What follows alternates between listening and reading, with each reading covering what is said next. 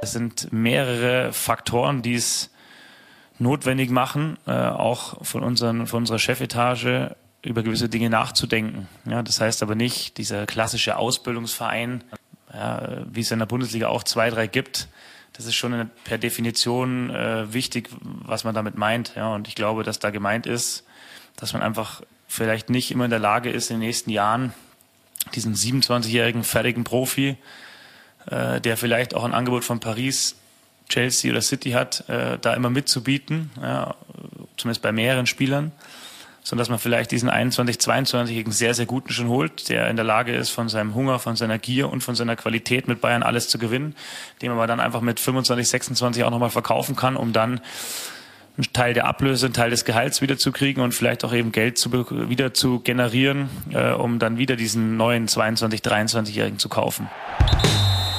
Bayern Insider. Der Fußballpodcast mit Christian Falk.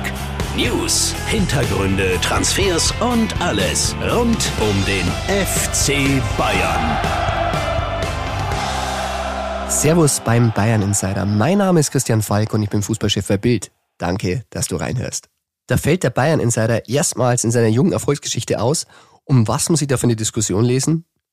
Der FC Bayern soll nicht mehr länger ein Käuferverein, sondern ein Verkäuferverein geworden sein. Du hast ja Julian Nagelsmann am Anfang der Folge gehört. Er versucht das Ganze ein bisschen zu erklären, ein bisschen zu definieren. Aber ganz ehrlich, also Julian Nagelsmann, als der zum FC Bayern kam, dafür hat er sogar auf Gehalt verzichtet. Da dachte er eigentlich schon, dass er zu einem Käuferverein gewechselt ist und nicht zu einem Verkäuferverein, der Talente ausbildet. Also mir tut Julian Nagelsmann leid, weil der hätte sich wirklich selbst anders vorgestellt. Er versucht nur das Beste aus der aktuellen Situation zu machen. Transferwünsche, Transferideen hätte er ja auch, aber damit kommt er momentan nicht weit. Also dieses Szenario muss man sich wirklich nochmal auf der Zunge zergehen lassen. Der FC Bayern München bildet in Zukunft äh, Talente aus, weil er nicht mehr mitbieten kann mit Paris, mit Chelsea, mit City. Moment mal, soweit ich mich erinnern kann, konnte es der FC Bayern früher schon auch nicht. Aber damals haben sie es trotzdem geschafft, einen Frank Ribéry zu holen. Für 25 Millionen. Damals 24 Jahre alt. Schon gestandener Spieler. Oder ein Arjen Robben. Der spielte sogar für Real Madrid. Der war 25. Der hatte schon bei Chelsea gespielt. Und gekostet, gekostet hat er damals auch nicht so viel. Waren auch 25 Millionen. Ja, damals hatte der FC Bayern wirklich noch ein Händchen für solche Spieler. Aber jetzt, jetzt findet man sich damit ab, dass die Spieler, wenn sie denn dann 26, 27 sind, vielleicht auch nochmal verkauft werden, weil ja alles so teuer geworden ist. Also, das ist tatsächlich ein düsteres Szenario. Wobei, ich glaube nicht dran. Beziehungsweise, ich weiß, so wie das dargestellt wurde, kann sich der FC Bayern das ja auch nicht vorstellen. Man muss mal den Gedanken andersherum denken. Jamal Musiala. Da hat man so ein Talent. Da hat man wirklich ein gutes Händchen gehabt, hat ihn früh bei Chelsea weggeholt, ablösefrei. Ja, und jetzt entwickelt er sich, jetzt wird er immer besser, er könnte der Müller-Nachfolger werden. Ja, und jetzt soll man ihn verkaufen, nur weil er gut ist? Der FC Bayern? Na, ganz ehrlich, so ein Spieler in der Kategorie kann man sich nicht mehr leisten. Also verkaufen würden sie den nicht. Oder Alfonso Davis. Ja, auch ein Schnäppchen. Aus Kanada hat sich entwickelt. Nein, verkaufen. Der FC Bayern, Davis, auch nicht. Also halt mal fest, entweder sie sind gut und haben den Markt, dann verkauft FC Bayern nicht, oder sie sind schlecht. Nehmen wir das Beispiel Cuisance. Äh, da hat man einen Haufen Geld ausgegeben, zweistellig, so rund 10 Millionen, und hat nicht mal mehr die Hälfte dafür bekommen weil er schlecht ist. Also so ganz aufgehen kann auch dieses Modell nicht. Und eben auf diesen Status Käuferverein, da war der FC Bayern so unheimlich stolz, weil den, den hat er sich wirklich mühsam erarbeitet. Über Jahre hinweg mussten immer die besten Spieler gehen.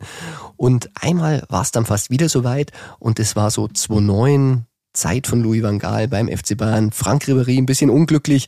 Er wollte nicht unter dem Holländer eine Zentrale spielen. Ja, und da bot Chelsea angeblich 100 Millionen für Frank Ribéry. Und ich erinnere mich noch, äh, wir saßen damals äh, mit Uli Hoeneß auf seiner, nicht auf seiner Terrasse, auf der Terrasse vom Freihaus Brenner in der Nähe seines Hauses, so muss es richtig heißen, und erzählte uns von dieser schlaflosen Nacht, weil er gesagt, für 100 Millionen hätte ich Frank ziehen lassen müssen. Das war damals klar. Und dann kam das Angebot am nächsten Tag nach der schlaflosen Nacht und dann standen da nur 65 Millionen im Raum und äh, Jose Bosingwa, der Rechtsverteidiger von Chelsea im Tausch, legendär, wer kennt ihn nicht? Und da konnte Hönes schmunzelnd das Angebot verwerfen. Und damals, damals beschloss der FC Bayern, ja, wir verkaufen nicht mehr, wenn wir gute Spieler mögen, wenn wir sie gut finden, dann behalten wir sie, egal was andere bieten. Wir sind jetzt ein Käuferverein.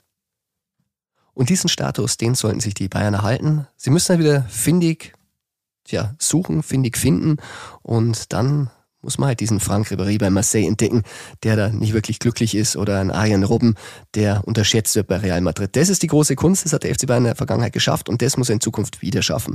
Und äh, ein Ausbildungsverein, ob er jetzt die Spieler mit 17 oder 19 oder 22 verkauft oder am Ende mit 27, ja, das das sollte er nicht werden, weil dafür, dafür sind die Spieler zu wertvoll, wenn sie gut sind. Und dann ist es wie bei Frank Ribéry, dann sind auch 100 Millionen nichts wert. Schauen wir nach Dortmund, die haben ihre besten Spieler immer wieder verkauft, haben wirklich fabelhafte Ablösesummen wirklich bekommen für Usman Dembele, für Obermeier und was weiß ich noch alles. Und für Haaland soll sie auch wieder klingeln, aber wenn du dann nicht die Spieler wieder kriegst, die dir diese Leistung bringen, die dir langfristig den Erfolg sichern, weil Titel gab es dann nicht mehr, sondern nur wieder neue Talente, dann wirst du beim FC Bayern sicherlich nicht glücklich. Darum möchte ich diese Diskussion beenden mit den Worten des legendären Monaco Franzis. Ein rechter Scheißdreck war's, altmodisch bis provinziell. Das war's. Und damit leiten wir über zu Transfergerüchten bei der FC Bayern soll weiter kaufen und am besten nicht verkaufen, zumindest nicht die guten.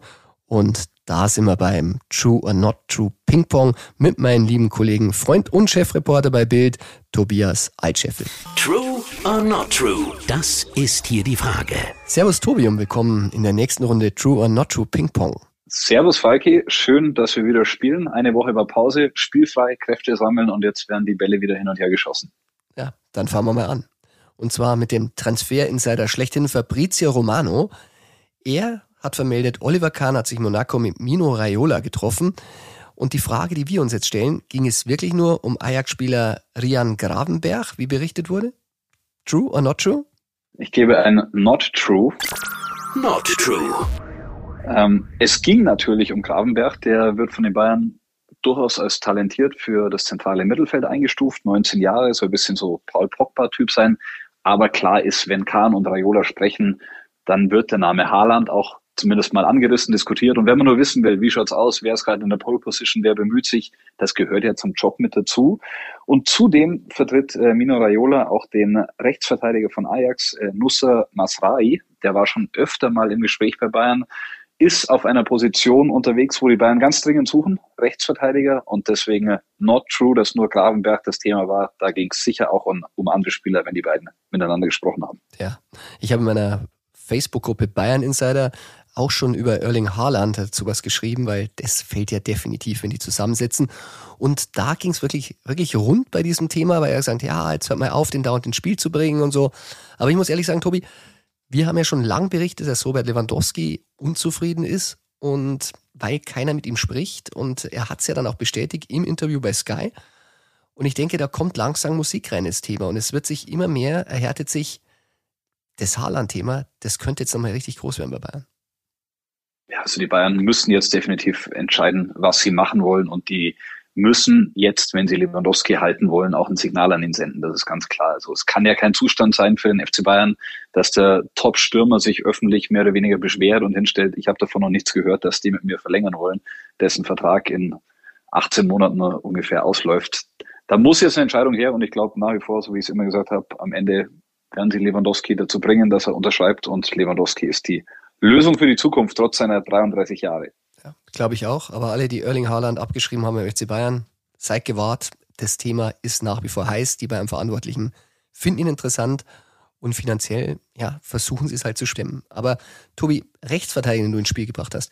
Sky hat noch einen ins Spiel gebracht und zwar den Middlesbrough-Talent Jet Spence, 21 äh, Rechtsverteidiger, wie gesagt, 2,5 Millionen Euro Marktwert, aktuell an Nottingham Forest ausgeliehen.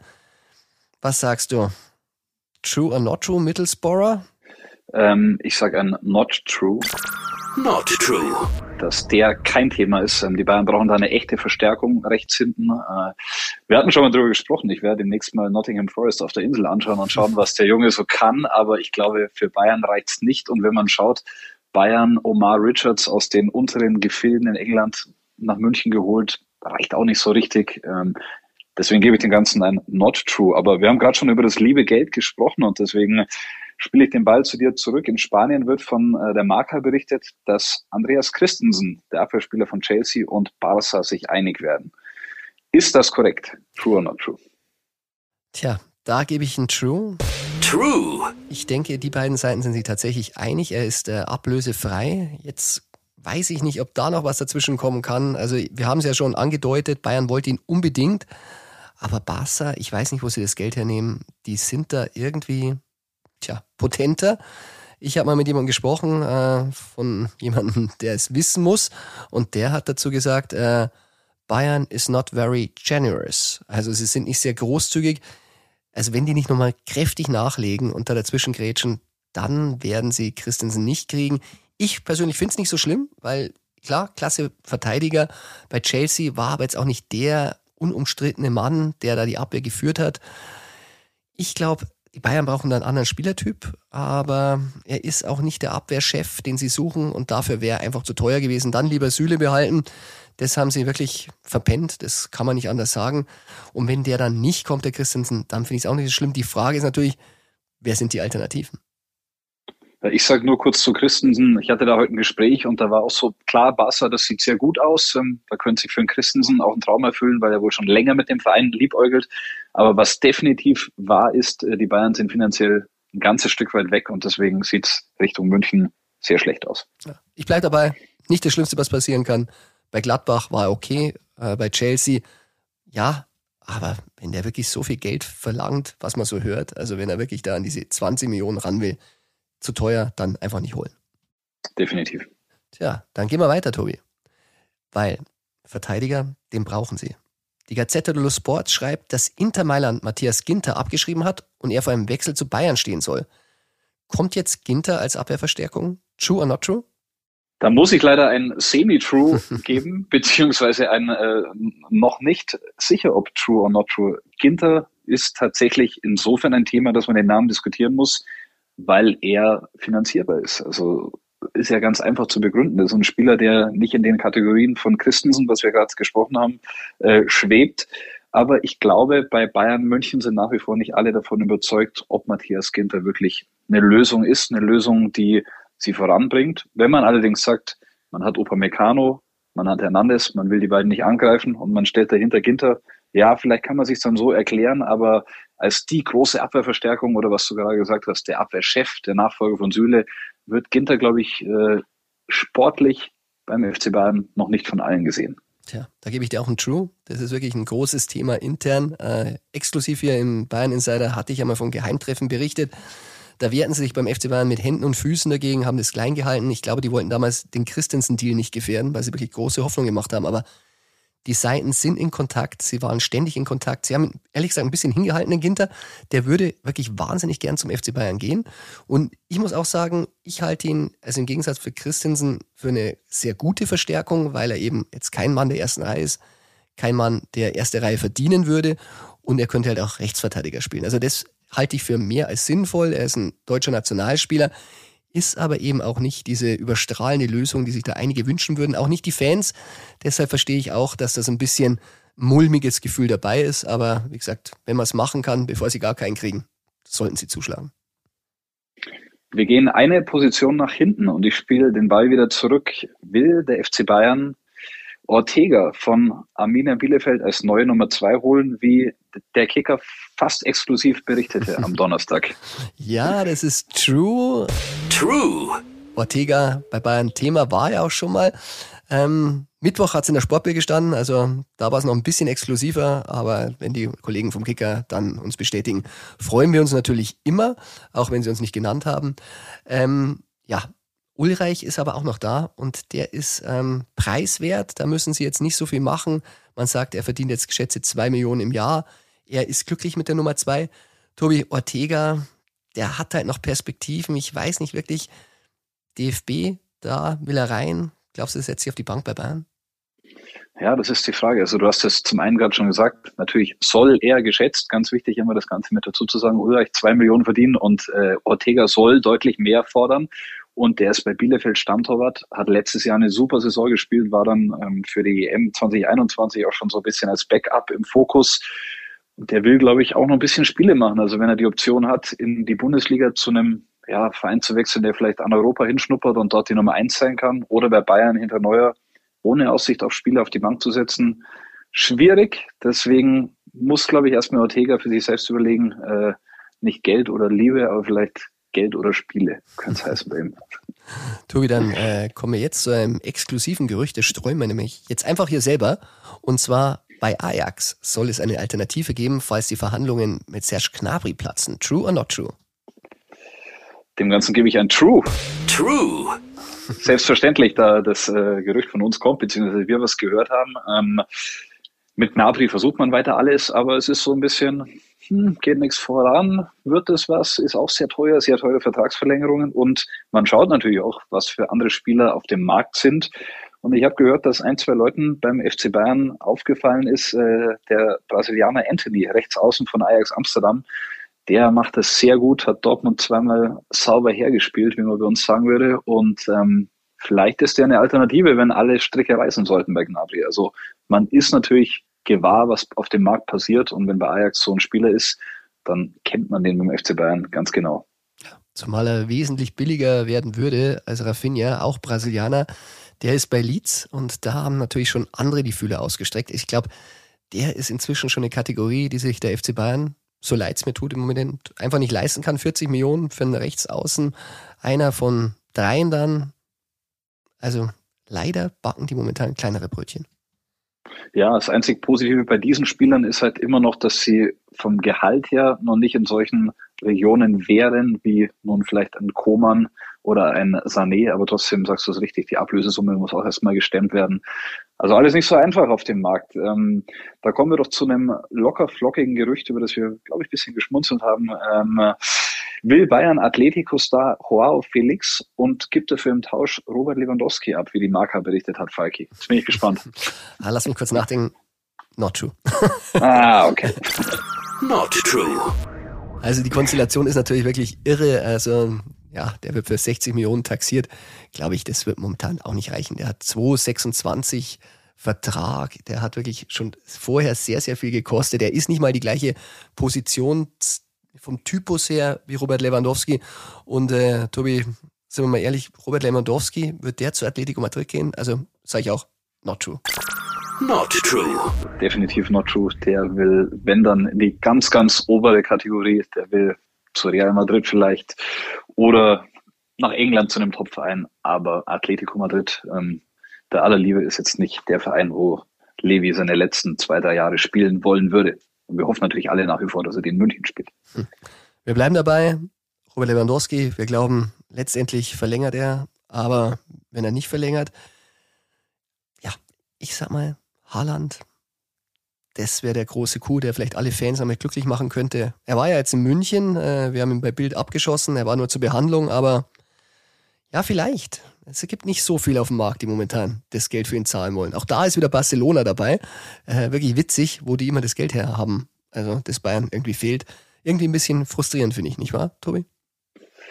Ja, und äh, das München-Ding war natürlich jetzt sehr interessant, aber vielleicht ist es eine Überinterpretation von mir, aber so wie der Erling Haaland da bei unserem Fotografen Dennis Proster in die Kamera geschaut hat und gegrinst hat, das sah für mich ein bisschen aus, kein Problem, dass du mich abschießt, weil ich bin eigentlich zu teuer für Bayern und ähm, das hier ist vielleicht ein Ausflug, aber hier werde ich nicht meine Zukunft verbringen. Meine Meinung. Ich habe es anders interpretiert. Ich habe zum Beispiel gedacht, hey, der kokettiert damit, äh, vielleicht will er die Gerüchte ein bisschen anheizen, weil so viele Angebote bekommt er momentan nicht. Die meisten Clubs sind zu in diesem Sommer, vielleicht erst nächsten Sommer. Vielleicht wollte er es ein bisschen anheizen. Tja, wir werden es abwarten und dann irgendwann wieder diese Folge uns anhören und schauen, wer am Ende recht hatte. Wunderbar. Tobi, dann haben wir nach der Pause mit einigen Gerüchten aufgeräumt und äh, hatten auf jeden Fall viel Gesprächsstoff. Vielen Dank, dass du wieder dabei warst. Sehr gerne, Falki, und bis bald. Bis dann. Danke, Servus. Servus.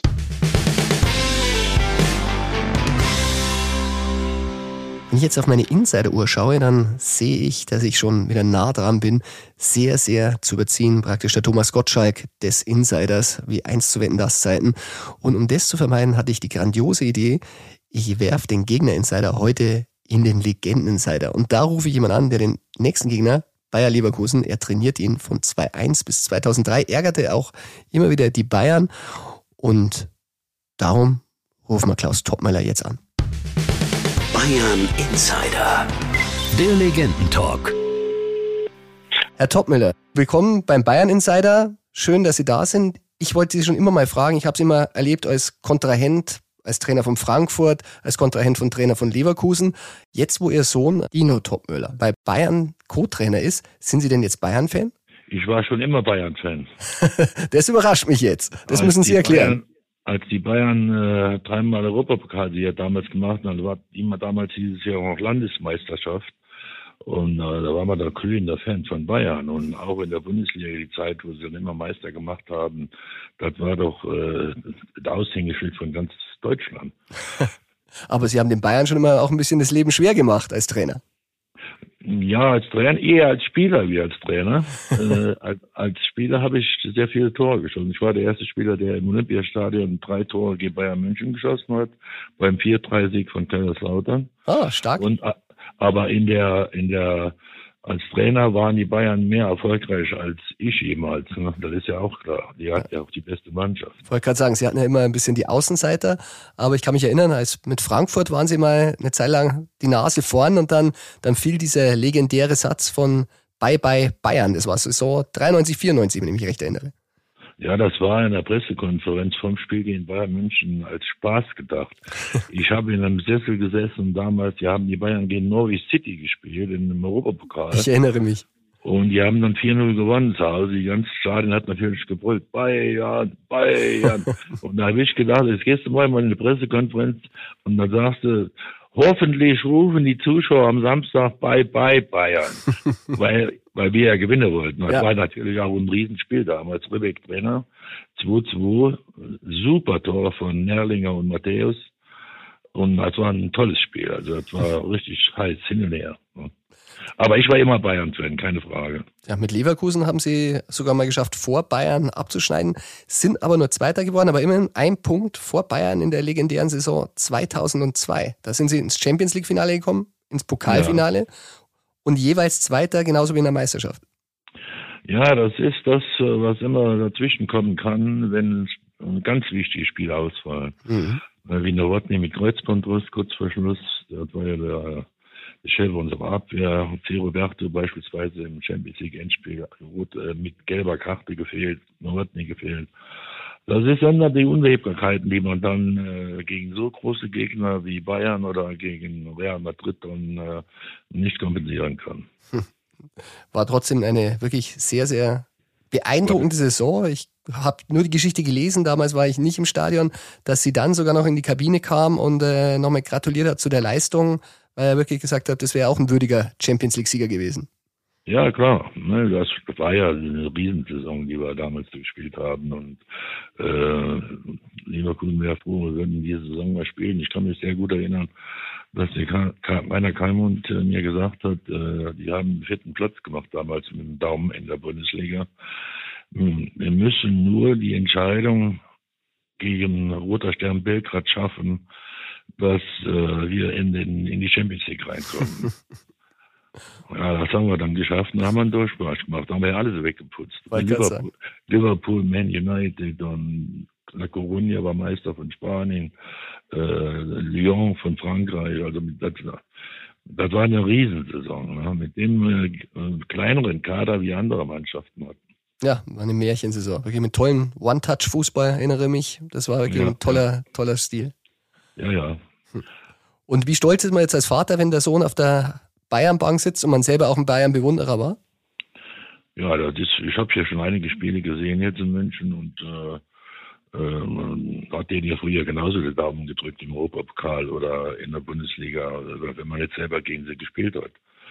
Aber ich war immer Bayern-Bewunderer. Die Zeit von Beckenbauer, Schwarzebeck und äh, Bulle Roth, Gerd Müller, das waren doch Legenden im Fußball. Also und ich durfte die, gegen die spielen. Das war ja das Allertollste, als ich mit dem FCK Profi geworden bin. Spiel gegen Bayern München und schießt dann, glaube ich, elf Tore insgesamt gegen Bayern München. Unfassbar nochmal. Ne? Und wenn Sie jetzt Lewandowski im Stadion sehen, was sagen Sie zu dem? Ja, ist genauso eine Augenweide. Die Tore, die der macht, ist ja unfassbar. Ich hätte nie gedacht, dass jemals einer der Rekord zum Gerd Müller bricht.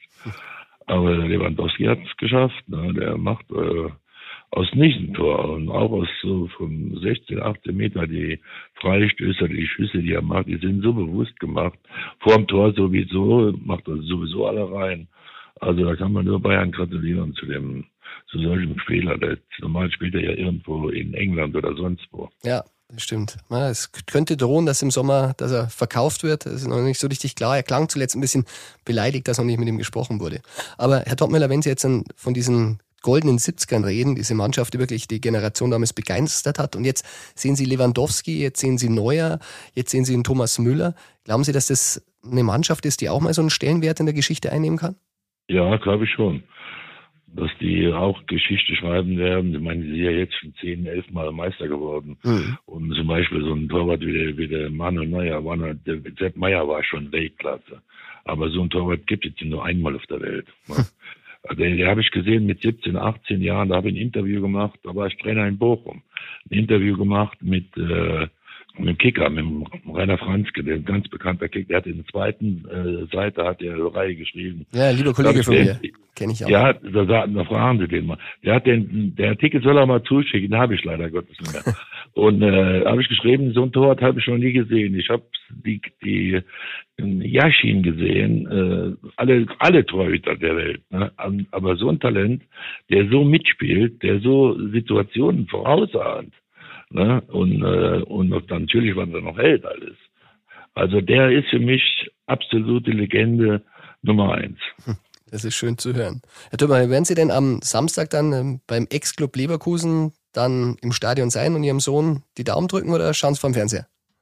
Da schaue ich mir eher vom Fernseher an jetzt. Äh, wir waren jetzt schon unten ein paar Mal und äh, ich habe noch eine Tochter, die wohnt in der Schweiz, da muss ich auch ab und zu mal reden. Ne? Aber das wird es ja geben. Kann auch sein, dass ich da bin. Mal sehen. Leverkusen ja. spielt momentan auch einen sehr interessanten Fußball. Glauben Sie, die haben eine klitzekleine Chance in München oder? In München glaube ich weniger. In Leverkusen wird es schwerer für die Bayern, aber äh, Schick fehlt ja jetzt noch und das ist schon ein, ein starkes Gewicht für Bayern. Hm. Zum Schluss, glauben Sie denn, dass Ihr Sommer irgendwann auch in der ersten Reihe als Trainer stehen wird? Ist er da ambitioniert oder fühlt er sich wohl als, als Co-Trainer? Das muss er sich selber erkämpfen oder, oder na, arbeiten. Nur Arbeit, Arbeit, Arbeit. Das war so, als Jugendlicher, wenn man Fußball gespielt hat in, in der Dorfjugend, entweder konnte man voran oder klappt halt nicht. Das, äh, muss er selber entscheiden und äh, auch von seiner Arbeit her. Aber ich freue mich zumindest, dass er Co-Trainer jetzt war in Leipzig und Co-Trainer in, in Bayern. Da kriegt er viel mit. Und vom Julian kriegt er mit Sicherheit sehr viel mit. Wenn Sie ihn als Trainerkollegen, den Julian Nagelsmann, sehen, sind Sie da auch begeistert? Ich meine, er ist schon wirklich ein sehr, sehr eigener Typ mit sehr, sehr eigenen Gedanken und das schon im Alter. Ja, der ist schon äh, absolute Weltklasse. Also der Bayern kann froh sein, dass sie so einen tollen Top-Trainer haben. Und äh, er ist eine Art so, wie ich früher auch war, wie ich angefangen habe. Ne? Voller Tatendrang und voller Emotionen und also so stelle ich mir einen Trainer vor, ja. Wunderbar, ist doch ein schönes Schlusswort. Herr Topmüller, ja. dann sage ich vielen Dank für Ihre Zeit und äh, mal schauen, wie sich Ihr Sohn und die Bayern am Samstag schlagen werden. Ich werde gewinnen. da hoffen wir es. Ja? Dann sage ich vielen Dank. Bis dann. Bis dann. Servus.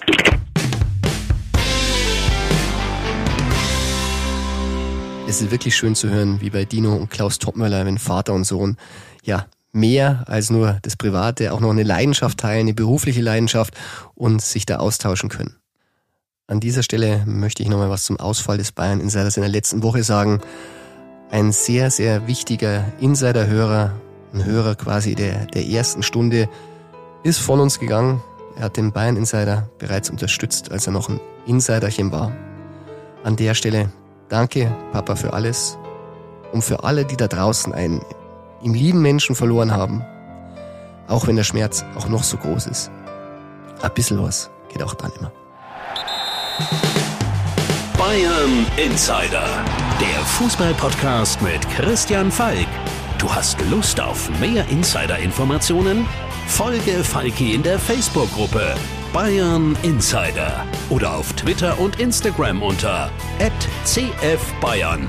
C für Christian, F für Falki und dazu ganz viel Bayern.